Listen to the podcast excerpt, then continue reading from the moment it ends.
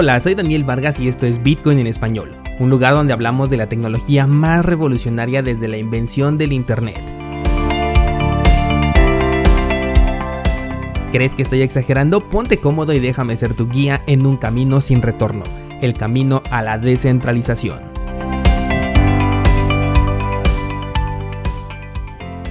Martes 29 de septiembre, bienvenido a un episodio más de Bitcoin en español. Ayer el precio de Bitcoin dio un movimiento alcista y esperaba compartir contigo el día de hoy que todavía estábamos dentro del análisis de los 8900. De hecho, ayer te sugerí que pasaras a ver este análisis porque todavía sigue vigente mientras no se rompa esta resistencia en la zona de los 11200. Pero ¿qué pasa? Que para cuando ya preparo este episodio el precio ya ha caído de nuevo. Bueno, finalmente sigue en ese camino que espero que lleve al precio por lo menos a los 9200. Y mira que tengo en mente dos cosas. O vemos un crash muy violento o bien estamos despidiéndonos de esta zona y la próxima vez que el precio esté dudando de para dónde ir será alrededor de los 15 mil dólares.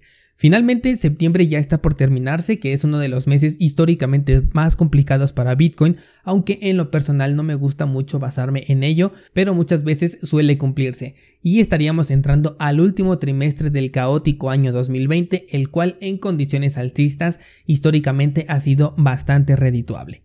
Aprovechando que el mercado puede seguir los pasos de Bitcoin, ayer subí un nuevo análisis en Ideas Trading, esta vez le toca el turno a LSK, moneda en la que estoy viendo una buena oportunidad para salir de cacería, así que sugiero que pases a checarlo en cursosbitcoin.com diagonal ideas.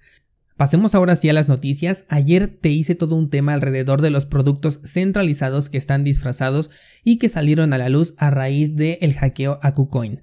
Bueno, pues hoy dando seguimiento a, este, eh, esta noticia nos enteramos de que los hackers o el hacker está buscando una alternativa diferente para poder cambiar sus criptomonedas. En esta ocasión ha abandonado los exchanges centralizados y está buscando alternativas como por ejemplo Uniswap. ¿Sabes? Si un hacker consigue robar criptomonedas pero busca cambiarlas dentro de un exchange centralizado, tengo la impresión de que es un programador aficionado que tiene buenas habilidades para programar pero que no tiene ni idea de cómo se mueve el entorno de las criptomonedas. Pero bueno, te decía entonces que los atacantes ahora están enviando sus tokens de Chainlink y de Synthetics, del cual por cierto también tengo un análisis publicado, al exchange de Uniswap. Esto con la finalidad de intercambiarlo ya que esta casa de cambio ofrece una mezcla de activos de manera descentralizada. Y te digo que son novatos porque después de conseguir el hackeo enviaron muchas de sus criptomonedas o tokens a Binance y dejaron intacto un monto en Tether que ya estaba registrado, el cual obviamente fue bloqueado minutos más tarde. Este hacker ya perdió más de la mitad del botín y seguro que su identidad ya también está en riesgo, porque no ha tomado ninguna medida de seguridad descentralizado, si tú conoces a algún hacker que tiene la habilidad de poder vulnerar la, eh, la, seguridad de algún exchange grande, dile por favor que primero invierta una migaja de lo que va a ganar dentro de cursosbitcoin.com y vea el curso de mixers de Bitcoin y el de carteras cripto, porque no me imagino cómo puedes planear un golpe de esta magnitud, o sea, estamos hablando de 200 millones de dólares y no te preocupas primero por las medidas básicas de seguridad y privacidad, se me hace completamente de novatos. Lo que ahora está llamando mucho la atención es que Uniswap puede convertirse en el exchange de lavado de dinero, y esto sí puede ser aprovechado por personas que tienen mayores conocimientos. Aquí lo preocupante es qué pasa si tú operas con Uniswap y recibes uno de estos tokens robados. ¿Correrás el riesgo de que te bloqueen estas criptomonedas o tokens o bien te verás inmiscuido en un acto ilegal solamente por utilizar esta casa de cambio que es descentralizada? Un tema bastante delicado porque con qué bases van a tomar sus decisiones los exchanges y los proyectos a la hora de querer bloquear estas criptomonedas. Supongamos que lo recibiste en Uniswap y después quieres enviarlo a Binance. Me da curiosidad saber cuál es el tratamiento que se le va a dar a estas criptomonedas. Si una vez intercambiadas las dejarán circular libremente o seguirán con esta marca digital de moneda robada como por ejemplo cuando se roba un automóvil. Hay que tener mucho cuidado con esto y ver cómo es que va a funcionar en el futuro. La siguiente noticia va sobre Bitfinex, el exchange del que se desprende la criptomoneda estable de Tether, y es que se ha anunciado que ahora van a ofrecer contratos para poder operar con activos tradicionales. En específico estamos hablando del DAX y del STOXX, que son el índice alemán más importante y el europeo respectivamente. Esta nueva funcionalidad solamente va a estar activa para usuarios verificados porque por ahora la plataforma todavía permite tener cuentas sin verificación, obviamente con un límite de operaciones bastante amplio.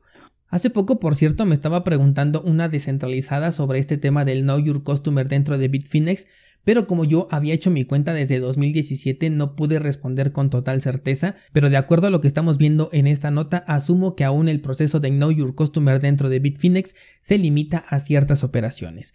La liquidación de estos activos eh, convencionales se va a hacer en Tether, como era de esperarse, y la verdad es que me parece una idea bastante interesante, porque tenemos una combinación de activos tradicionales con criptomonedas, el cual es liquidado en nuestra moneda, la cual dentro de Bitfinex se puede intercambiar y retirar de manera prácticamente inmediata, a diferencia de los brokers en donde al menos en mi experiencia hay que esperar un par de días, por supuesto días hábiles, para poder recibir y disponer de ese dinero resultado de las ganancias. Y con respecto a si el Know Your Customer lo vale, bueno pues la verdad es que nada te impide crear dos cuentas, una para poder operar con activos tradicionales completamente independiente de la actividad cripto que puedes dedicar en una cuenta completamente separada.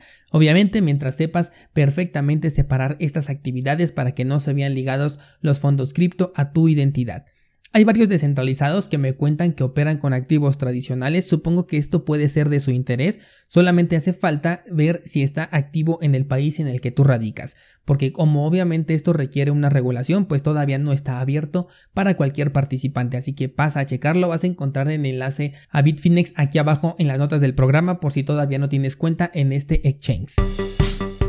Hey, antes de continuar con las noticias, quiero invitarte a cursosbitcoin.com, la plataforma que te lleva de la mano en tu camino a la descentralización, donde cuentas con más de 200 clases en video, análisis mensuales de criptomonedas y el lugar donde comparto cada semana mis análisis personales bien detallados con objetivos de compra y de venta. Entra a cursosbitcoin.com diagonal 0 y da el primer paso a la descentralización tomando el curso gratuito Bitcoin desde cero. Ahora sí, continuamos con el podcast.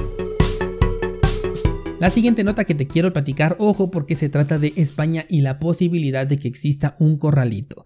La nota gira en torno a una publicación hecha por un periodista reconocido, Daniel Stulin, el cual comparte un artículo y declara que el gobierno español está completamente dispuesto a congelar las cuentas bancarias de sus residentes. Pone como ejemplo a Chipre e invita a las personas a retirar su dinero a la brevedad.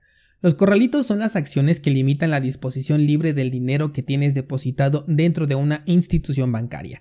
Puede ser, por ejemplo, por un periodo establecido o bien pueden agregar una limitante en un marco temporal. Me refiero a que, por ejemplo, solo pudieras retirar 100 dólares por semana por simplemente poner un ejemplo en una moneda base.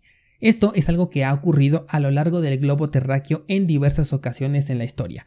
Grecia, Argentina, por supuesto, México, Brasil, Chipre, Ecuador son ejemplos de países en donde ya se ha vivido o se vive todavía el efecto del corralito.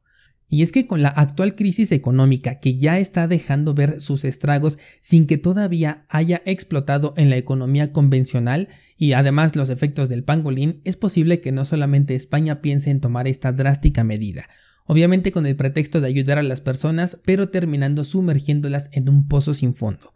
Esto se deriva por la falta de recaudación de impuestos en Hacienda, o al menos ese es el pretexto que están poniendo, recordando que España es uno de los países más severos en cuestión de recaudación de impuestos. Esto es algo que fácilmente se puede ver en todo el mundo. Seguramente en tu país se tomaron medidas para mitigar las deudas que se tienen por créditos bancarios, hipotecarios, automovilísticos, etc.